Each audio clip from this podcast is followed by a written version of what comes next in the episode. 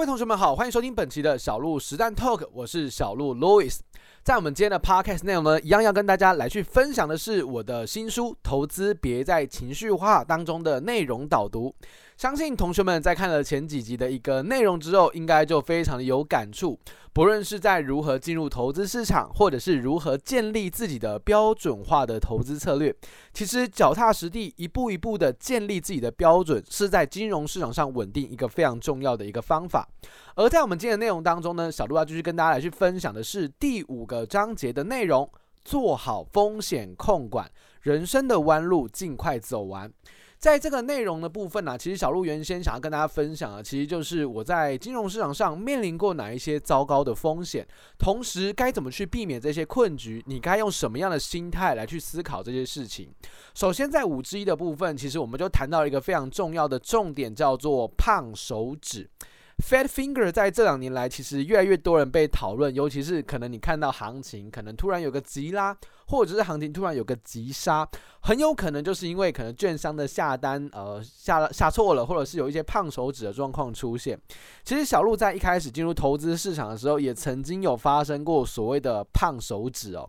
那在讲胖手指之前呢，我们现在稍微了解一下市场上的风险到底有哪一些。第一个就是市场的风险哦，其实市场风险就是波动的风险的意思，行情的涨跌都会造就你的获利，当然也会造就你的风险。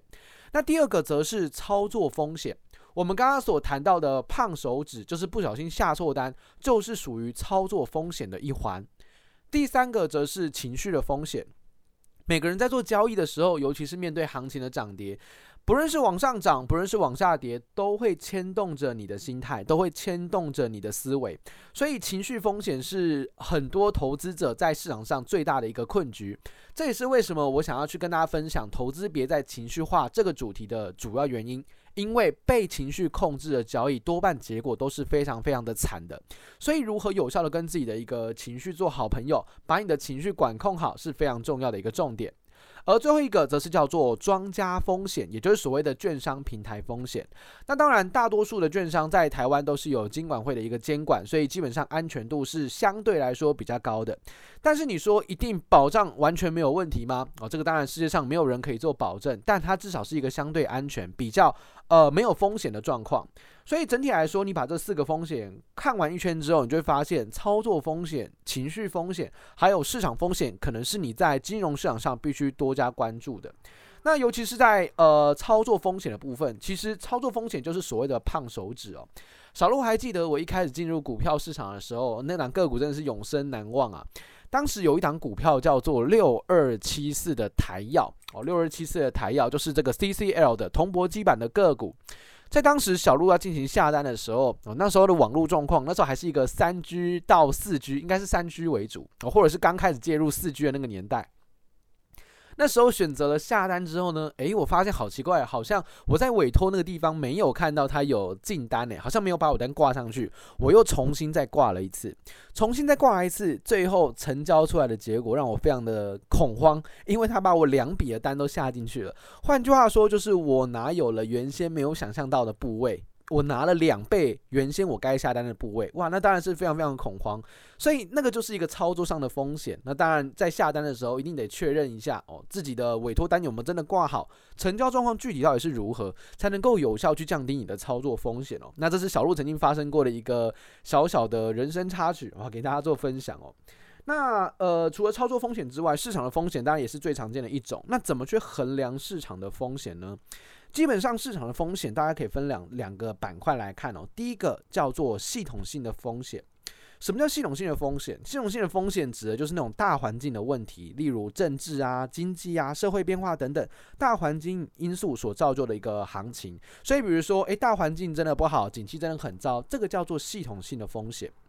那另外一种则叫做非系统性的风险，非系统性的就不是大环境的问题，可能指的是单一公司的风险，例如这间公司的财务状况不佳呀，管理层经营不善等等，都有可能造就所谓的非系统性风险。所以不论是系统性的还是非系统性的，基本上我们在做投资、在做理财的时候，我们无法被分散的、无法解决的，其实都是系统性的风险。也就是大盘今天如果要大跌，景气真的不好，你做什么样的动作，基本上都是徒劳无功你是没有办法改变这件事情的。我们能够改变的是什么？我们能够改变的当然是非系统的风险，也就是可能是个股的问题，可能是呃资金控管的问题，这些才是我们可以真正去花时间努力去尝试解决的一个方法。那这时候呢，你已经理解到了，原来我们要注意的还是个股单一风险的问题。怎么去衡量单一个股的风险？除了从它的财务报表上面去衡量它的一个现况之外，我们还可以透过这两个股的一个波动度来去衡量它的风险到底高不高。举个例子来说，要衡量一个个股的波动，最好的做法其实就是去参考贝塔值。贝塔值应该很多人是第一次听到啊，小鹿到底什么是贝塔值？贝塔值的概念其实就是一档个股它的个性，它的个性是属于比较活泼的，还是它的个性是属于比较温吞的哦，这是会体现到它的一个风险。当然，我们都知道，越活泼的个股，波动度越高的个股，自然风险就会越大哦，这是一个一体两面的一个状况。好，那比举个例子来说，比如说有一些个股它非常非常的活泼啊，比如说之前在疫情时代下非常活泼的个股，例如像是六五四七的高端疫苗，在当时它的贝塔值是超过一哦，来到了一点一八，那比一还要大，代表什么？代表它比大盘还要更加活泼，它是一档波动度比较大的股票，所以风险比较高，当然预期的报酬也会比较大哦，因为有很大的价差空间嘛。那另外一个，比举个例子，像是台泥一一零一的台泥，台泥的贝塔值就只有零点四五，远远的小于一。那代表说这两个股它相较于大盘来说是比较内向的、比较温吞的股票，所以你就会发现它的波动度远远的小于像是高端疫苗这样的个股。这个就是衡量个股波动度、衡量个股风险一个非常重要的方法，叫做贝塔指标。那其实贝塔指标根据我的历史量化验证，同学们可以去翻一下这本书哦。这本书里面我做一个验证，就是如果贝塔值大于一，跟贝塔值小于一，在突破创新高买进的策略之下，到底谁的绩效比较好？在这边也不卖大家关子，答案很简单，就是贝塔小于一的个股突破新高的效果其实是比较好的，因为它比较不会有复杂的洗盘，它可能行情就会真的一路慢慢的给你推上去，哦，就会有比较好的一个交易体验。这件事情是有答案的，欢迎在《投资别在情绪化》这本书籍当中去做一个探索，你就会发现这样的一个事实哦。这个是在掌控个股风险时你可以使用的一个贝塔指标哦，从中去理解到一档个股的一个个性。在五之二的章节，我们就谈到了，那做风险控管、做呃资金控管的第一步，当然就是要先学会认错哦，真的要先学会认错，因为呃认错这件事情它不是一个太太不舒适的体验。为什么？我常常说，一档个股要赔百分之五十之前，它一定会先经历赔百分之二十，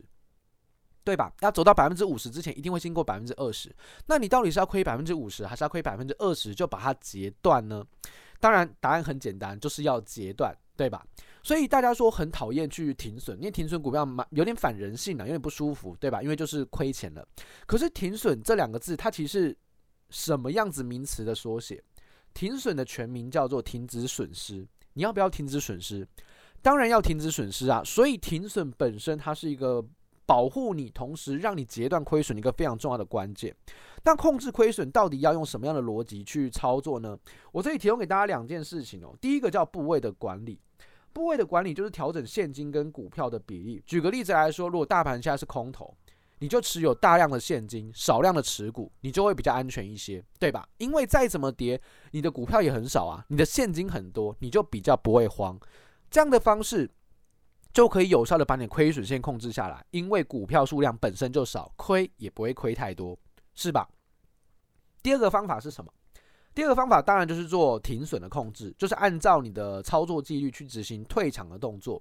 这两件事情你只要好好的去做操作，多头的时候持有多一点的股票，少一点的现金。空头的时候，持有多一点的现金，少一点的股票，同时纪律的去执行你的停损。你在行情不好做的时候，亏钱就会亏得有限；行情好做的时候，获利就会相对的丰硕。这其实就是一个很好去做风险控管的一个逻辑。好，这两套方法大家可以放在心上。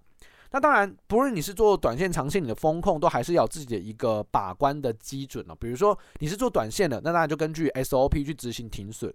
那你做长线的呢？长线也是要有自己的出场方案哦，不能哦，我永远就拿着，我永远就没有任何的出场计划哦，不行的。除非你是做 ETF，尤其是大盘型的 ETF，或许你可以有这样的思考。可是如果你是做短线的话，你一定要有自己的一个想法，一定要有自己的最差的风险控制。例如，你可能设置一个硬止损，一档个股赔了多少，我一定要走，那代表它可能失控了，我一定要离场。只有这样做，你才能够把风险真正控制在一个水准位置，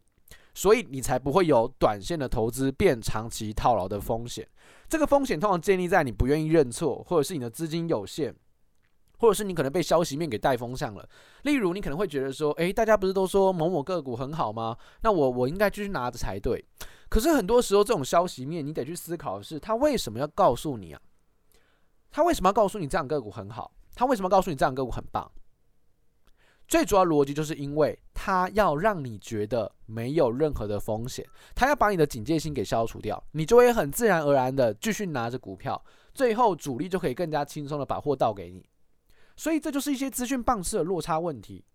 所以对我来说，我觉得为什么我要把这本书名取名叫“投资别再情绪化”？因为不要被自己的情绪带风向，也不要被任何的新闻消息资讯给带风向。投资理财操作，你一定要有自己的标准，有了标准，你才能够避免被情绪给呃牵动你的敏感神经。所以不管怎么样，你做什么样的操作，我觉得都要把最差的状况得先想清楚，能能能不能够接受？能接受就去做操作，不能接受那你就避开风险就可以了。在第三个章节当中，我们就来谈到了舍得止损、舍得停损，才有机会失败再度站起。其实，呃，不停损的话，很多人说小路我不想停损，我不想面对亏损，怎么办？可以啊，那你就永远不停损。通常看起来永远不停损，听起来好像没有赔钱，对不对？可是它最大的问题是什么？一旦遇到一档大赔，你可能会赔掉多年以来的获利，因为一档个股可能会赔个百分之五十、百分之八十、七十。哇，那你当然这个前面赚了几档个股，真的要赚的非常多，才有办法去 cover 你这一档的亏损。所以当然，呃，亏损或者是承认亏损这件事，真的还蛮不舒适的。原因有几个，第一个，你真的得承认自己的错误，承认错误很反人性，就谁会希望自己是错的，对吧？谁会愿意承认自己是错的？所以承认错误本身很难呐，我，真的非常非常的难。那第二个就是停损了，真的就实现亏损了，你连凹的机会都没有，我所以就会觉得啊，我这样连凹的机会都没有，我真的要实现损失了，那压力就会非常非常的大，对吧？所以这两个大概是大家在面对这种停损的时候会有的心理困局啦。不过你真的就是要面对它，不然我说过，每一档赔百分之五十的股票都是从百分之二十开始的哦，所以你短时间内亏损的个股你没有去做处理的话，后面要是这个雪球越滚越大就糟糕了。那怎么去做停损呢？小路，我如果认同了，我真的去做停损了。好，我也愿意去真的去停损了，怎么办？几件事情可以去做。第一个叫固定比例的停损，例如你可能设置一个百分之七、百分之十的停损，把这个风险先控制住，而且你在进场的时候就知道自己的亏损金额是多少了，你会更有底气，你会更加勇敢，因为其实最差的状况你早就已经知道了。第二个则是用均线的停损，例如跌破二十日均线、跌破六十日线哦，来去做停损，也就是跌破了大部分人的成交成本哦，那你去做止损，看起来是相对合理的。第三个则是利用技术指标来停损，例如可能用 KD 指标的死亡交叉，或者是 M A C V 的死亡交叉来去做操作，逻辑上也是对的，因为就是转弱了嘛，所以你去执行出场，这也是 OK 的。第四个则是很多人喜欢使用的形态学的停损哦，跌破了这个形态学的颈线，大多数人开始套牢，或者是这是一个假突破讯号，去执行止损，看起来也相对的合理。这个是大概所有的同学们可以去思考的市场上呃四种主流的停损方案哦。来到这个章节的最后一个单元哦，叫做追求合理的报酬，千万不要妄想自己成为高高手。其实做科学交易的交易者，我可以很老实的跟大家讲，绩效绝对会输所谓的主观交易。但是我讲的指的是哦、呃，很厉害的主观交易，它根本就是一个操作高手哦，你只有操作高手部分你是打不败的。当然，操呃交易高手本身非常非常的少数啊，也非常非常难找，所以在大多数的状况，一般人是没有机会成为所谓的投资高手的。那既然如此，我们进入那个领域是非常非常困难的，我们不如退而求其次，我们去找一个比较稳定的操作方法。虽然它可能没有办法跟顶尖的操盘手相比，但是它就足以打败大部分的散户。这个叫做科学化投资的优势哦，科学化投资的一个我觉得很大的亮点，我可以跟大家来做分享。那不是高高手啊，像很多人说啊，小鹿这两年有些这个疫情时代下，一年赚百分之三十，真的很厉害。是的，在疫情崩盘的时代下，一年赚个百分之三十五十的人很多，很多投资高手，对，很多少年股神。可是，在这两年，你就会发现销声匿迹了哦，因为利用那一年二零二零年所做的行情操作的逻辑来应对现阶段二零二三年的行情，你就会发现的话，二零二二、二零二三真的是非常非常的惨烈，几乎全部赔回去了。所以实际上来讲的话，如何把自己的操作稳定下来，你得先建立好一个合理的标准，那就是大盘指数平均每年的报酬率大概百分之七到百分之十。你只要能够建构一个年化报酬率可以到百分之十到百分之二十的策略，其实表现就非常非常的好，你就已经有打败大盘的一个机会了。所以，其实利用科学化的交易是有机会让你提高达到百分之十到百分之二十年化报酬率的机会。只要你愿意遵守纪律，只要你愿意遵守 SOP，这件事情它就不会是天方夜谭，它反而是真的有机会达成的一个想象空间。所以，如果你对于科学投资，你对于主观交易，呃，是比较不喜欢，你想拥抱科学交易的，那这本书籍《投资别再情绪化》，相信可以帮助大家去解决你在投资市场上目前所面临到的困境，所面临到的难题。这本书籍在成品、在博客来都有上架，所以如果你有兴趣的话，也欢迎用行动来支持小路，一起来进行投资别再情绪化的训练。那么我们这一集的 Podcast 内容就到这个地方，我们下集内容再见，拜拜。